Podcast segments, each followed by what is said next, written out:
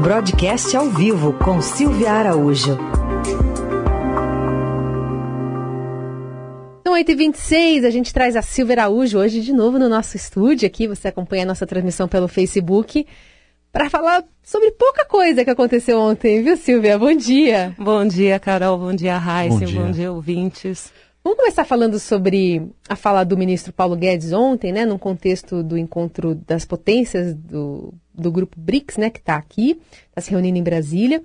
E aí, Paulo Guedes lançou lá uma informação de que uh, o Brasil e a China estão negociando uma área de livre comércio, sendo que tem muita coisa envolvida, dentre elas o um Mercosul, né? Para administrar nessa história toda. Exatamente, né, Carol? Então, essa fala do, do ministro Paulo Guedes é, esquentou aí os bastidores, como você bem falou, existe um bloco que precisa ser respeitado, o Brasil está dentro do bloco do Mercosul, uh, se bem que a gente sabe que é, o presidente Jair Bolsonaro prefere negociações bilaterais do que negociações em bloco, assim como o colega dele, Donald Trump, lá nos Estados Unidos. Mas existe esse bloco a ser respeitado. O Brasil vai ter que conversar com seus parceiros do bloco para entrar em bloco nessa negociação é, de livre comércio com a China, se realmente isso for acontecer um dia. Uh, caso contrário, o Brasil teria que sair do Mercosul, teria que sair do bloco do qual ele pertence, para aí sim negociar com a China. Agora é fazer as contas e ver se isso vale a pena. Você tem aqui no Mercosul problemas né, problemas atuais aqui é, na parte sul da América. Você tem esse desmantelo que está acontecendo com algumas economias, alguns países aqui.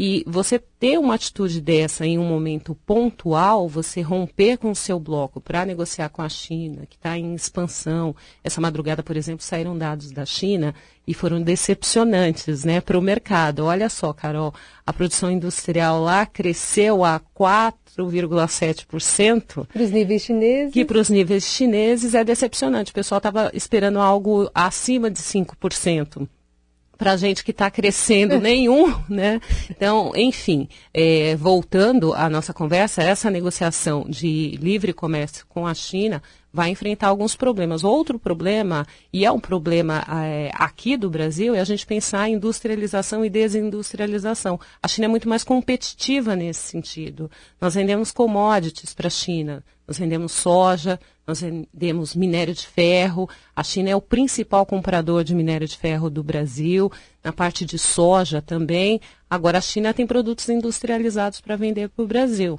Então a gente vai pensar, se isso for adiante, nessa competitividade que a China tem a título de produtos industrializados, brinquedos, é, vestuário, tecnologia mesmo. Então, resumindo, enfraquece o poder das indústrias brasileiras. Pode, no limite, enfraquecer o, o poder das indústrias. A não ser que você tenha aqui toda uma desoneração da indústria, você torne o seu produto mais competitivo, e uma das reclamações da indústria aqui é a carga tributária que incide sobre esses produtos. Então, o governo vai ter que mexer nessa estrutura tributária, que é o que ele pensa em fazer com a reforma tributária, que um dia pode sair, né? Há 20 anos se discute isso dentro do Congresso Nacional é, para ter uma estrutura tributária mais competitiva. Só lembrando que nessa questão tributária, mesmo nessa reforma que o governo pretende fazer um dia, ela não vai mexer com a carga. Ela vai mexer com a distribuição. Que o governo quer fazer é uma arrecadação mais eficiente. Isso não vai mexer com a carga tributária que existe hoje como um todo, porque o governo também não pode abrir mão dessa receita. E aí lá na China a produção é muito mais barata também. Muito mais barata. A gente tem exemplos disso. O, o comércio, principalmente o varejo aqui no Brasil, sofre muito com isso. É. Quer dizer, o varejo acaba repassando, acaba revendendo produtos baratos que compras da China, enquanto isso a indústria deixa de vender aqui para o Brasil mesmo, porque compete aqui no mercado brasileiro com o produto chinês. Então tem um, uma armadilha aí no meio. Para né? explicar também para o nosso ouvinte, uma área de livre comércio, basicamente, o que, que ela representa? É, é, ela elimina tarifas? O que, que ela faz? Ela vai eliminando tarifas gradualmente, porque você não pode fazer isso de uma hora para outra, senão você quebra o país, né? Uhum. Então, é, vai ser feito um plano gradual de redução de tarifas e ao longo do tempo essas tarifas vão caindo, caindo até chegar no momento em que essas tarifas se zeram ou ela fica muito, muito pequena. Né? Mas a tendência é zerar tarifas de alguns produtos. Bom, por outro lado tem a negociação comercial né, dos Estados Unidos com a China. Isso ontem deu uma, deu uma travada num de, determinado momento do dia e teve impactos aqui no dólar, na bolsa. Como é que fechou o dia no fim das contas? Pois é, e, e essa frase do, do, do, Paulo Guedes, do ministro Paulo Guedes, ela foi colocada num time não muito bom, né, Raíssa? Como você acabou de falar, ontem a travada é, das negociações China Estados Unidos é, acabou mexendo com o mercado, não só com o mercado brasileiro, mexeu lá fora, com o mercado americano, mexeu também com a Europa. A gente teve o dólar que foi a 4,18, né, o maior é, a maior cotação em um ano, e é uma outra componente dentro dessa questão de acordo de livre comércio com a China que deve ser colocada, porque se o Brasil realmente é, vai ser esse parceiro livre com a China, e o Brasil também tem relações comerciais e relações políticas muito fortes com os Estados Unidos. Como é que vai ficar essa questão? Porque é. guerra comercial a gente já está há mais de um ano falando sobre isso e, e é um gráfico que oscila dia a dia. Né? Tudo bem que nesse momento o presidente Donald Trump está mais preocupado em se livrar de um processo de impeachment que corre lá na Câmara. Uhum. Né? Mas, de qualquer forma, a questão comercial com a China é um dos pontos em que o Brasil vai ter que pensar muito bem dessa relação Estados Unidos-China para ver se essa frase foi uma frase bacana, bonita, interessante e para receber bem o Xi Jinping no Brasil, em Brasília na cúpula dos BRICS, do que realmente ela, ela pode ela pode prosperar lá no futuro, né? Tem e que pesar tudo na balança. Tem essa relação muito, vamos dizer assim, que balança para um lado uma hora, balança para um lado para o outro em relação aos Estados Unidos e a China. Isso. E se o Brasil ficar seguindo esse, esse baile, né? Que a gente Unidos... não vai para lugar nenhum. Vai... A gente tem que, tem que entender, e o governo brasileiro sabe disso, a equipe do ministro Paulo Guedes sabe disso, que o corpo técnico dessa equipe é muito bom é, que você tem que dar condições para o crescimento do país, né? E você, independente para onde você vai vender, você tem que crescer. Você tem que crescer a economia interna. O Brasil tem é, um, um, potencial interno muito forte. Vocês lembram lá atrás, lá em 2008, quando estava na crise mundial, o que, que aconteceu? O próprio consumo aqui dentro, que claro, foi estimulado por crédito, entre outras coisas, o Brasil conseguiu passar é, muito bem pela crise lá de 2008. Depois veio a fatura, como sempre vem, né, gente? Mas Tudo isso precisa combinar momento... com o Alberto Fernandes agora, então. Tem que combinar, né? Vamos ver. Entender bem com ele, então. Vamos falar sobre outro assunto importante aqui na repercussão. Ontem a gente conversou com o secretário especial da Previdência, Rogério Marinho. Ele foi questionado até pela colunista Eliane Cantanhede sobre essa ampliação. Ele demonstrou vontade de ampliar a questão do programa Verde Amarelo, que privilegia especialmente para quem está entrando no mercado de trabalho de 18 a 29 anos.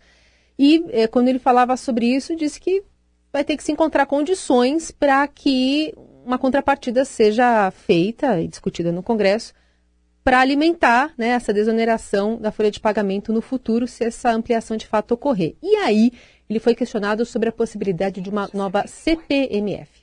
Vamos, vamos tentar aí, de alguma forma, buscar uma alternativa para viabilizar fiscalmente a ampliação do programa. E hoje também tem aqui no Estadão a entrevista né, com a repórter Adriana Fernandes, também o questionando, tentando te, pegar mais clareza sobre essa, essa possibilidade. E aí? Pois é. O fantasma volta. As letrinhas, né, que incomodam o presidente Jair Bolsonaro e que derrubou o secretário é, da Receita, Marcos Sintra. É, o, que, o que mostra que o governo, o plano de reforma tributária do governo, do, da equipe econômica, nunca desprezou a questão da CPMF. A CPMF é aquele imposto perverso, incide sobre cascata, onera muito a produção no momento em que a gente está falando em tentar desonerar a produção no Brasil para a gente ser mais competitivo, mas é um imposto de arrecadação fácil e rápida.